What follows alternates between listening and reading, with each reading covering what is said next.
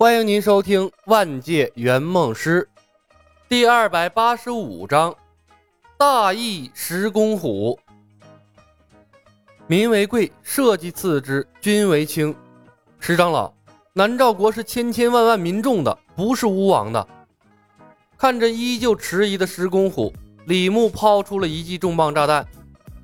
科学院是属于南诏国的，也不是吴王的。石公虎一颤。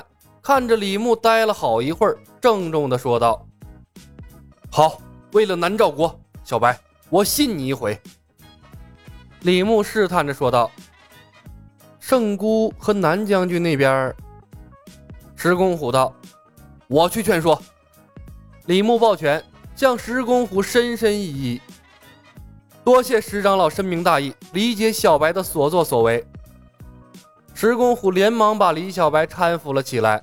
感叹道：“小白，你做的一切是为了南诏国，我误会你了。你们兄弟三人都是好孩子。”李牧迟疑了片刻，低声道：“石长老，人多嘴杂，我的身份还望石长老保密。”石公虎点头：“我有分寸，在拜月身边无异于相伴于虎狼，你也要小心。”李牧淡然一笑，傲骨临风。石长老尽管放心，这么多次的轮回，我的心智已然锤炼的无比强大了。君子可以欺之以方，为了南诏国的未来，石长老转换立场，带着玻璃杯、精盐、白糖、氮肥等离开了科学院，去游说南蛮娘等人。李牧看着石长老的背影，默默叹息了一声。对不起呀，石长老，忽悠了你两次，你得原谅我呀。其实我也不想啊，要怪就怪石杰人，谁让他没事找事不抓赵灵儿抓我呀？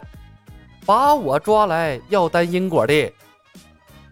不过李牧的心情是愉悦的，搞定了石长老，意味着南诏国落入了他的手中，剩下的巫王翻不起多大的浪花来。以前只是在江湖上混，没想到这次托拜月的福，直接混进了南诏国的高层。虽然南诏国只是一个小国，但调动一个国家的资源来帮客户实现梦想，不得不说，确实很舒爽啊！陈瑜应该感到荣耀。李牧跃上了房顶，遥遥看向了蜀山的方向，万事俱备。只欠御剑术了，老苗啊，给力点啊！次日，拜月教徒目瞪口呆的眼神中，石公虎带着南蛮娘和圣姑参观了科学院。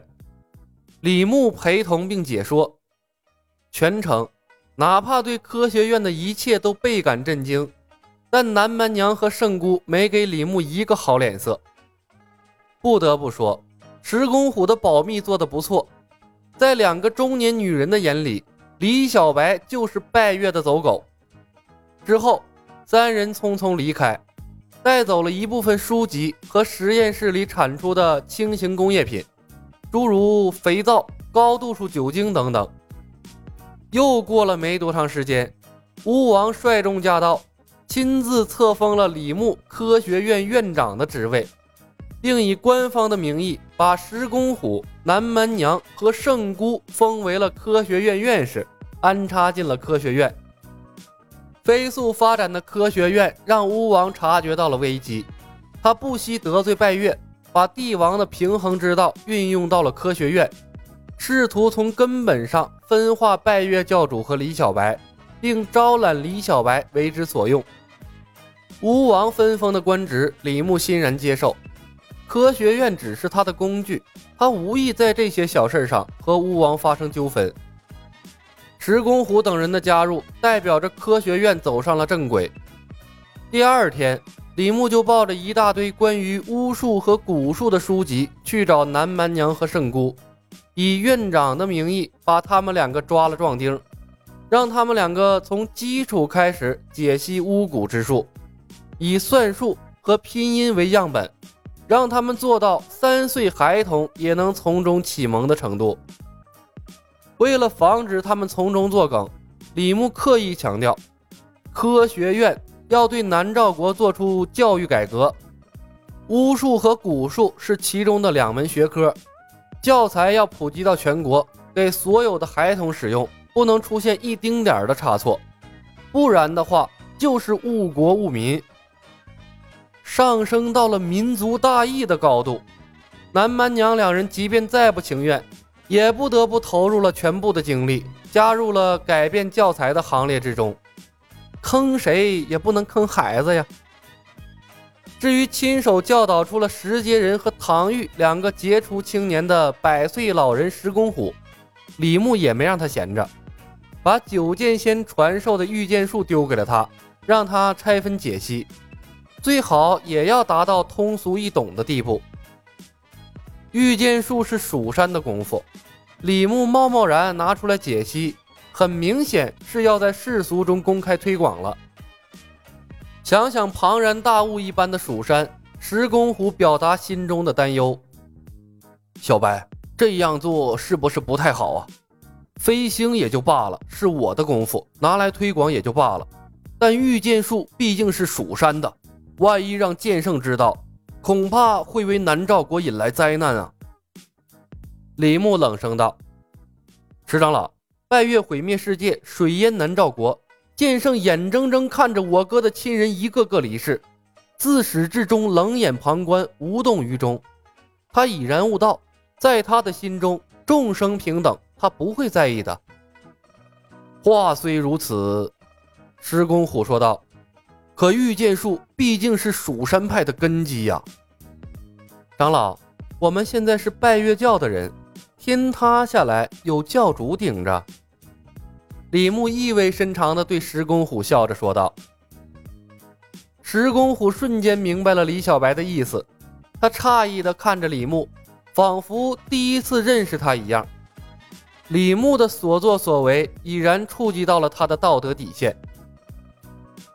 李牧羞愧地低下了头，不敢直视石公虎的目光。石长老，为了南诏国，荣耀和尊严是可以被牺牲的。搞不定石公虎的时候，就用天下苍生要挟他就行了。屡试不爽，百试百灵。苗壮要是会这招啊，早把石公虎绑到蜀山去了。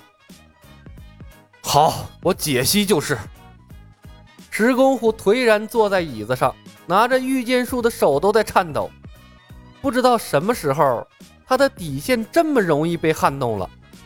如果能重来，他宁愿带兵和拜月拼个你死我活，也不愿做这些鸡鸣狗盗之事。沉默了片刻，李牧毫不犹豫地在石公虎心头又烧了一把火。石长老，事成之后，如果我还活着，会亲自去蜀山。亲自向剑圣前辈负荆请罪，我会担下一切的罪责和骂名。毕竟您是南诏国的三朝元老，代表的是国家的颜面，我不会让你的清誉受损的。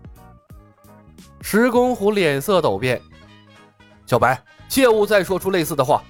你为南诏国做出的牺牲已经够多了，老夫愧为三朝元老。他挺直了胸膛，义正言辞地说道。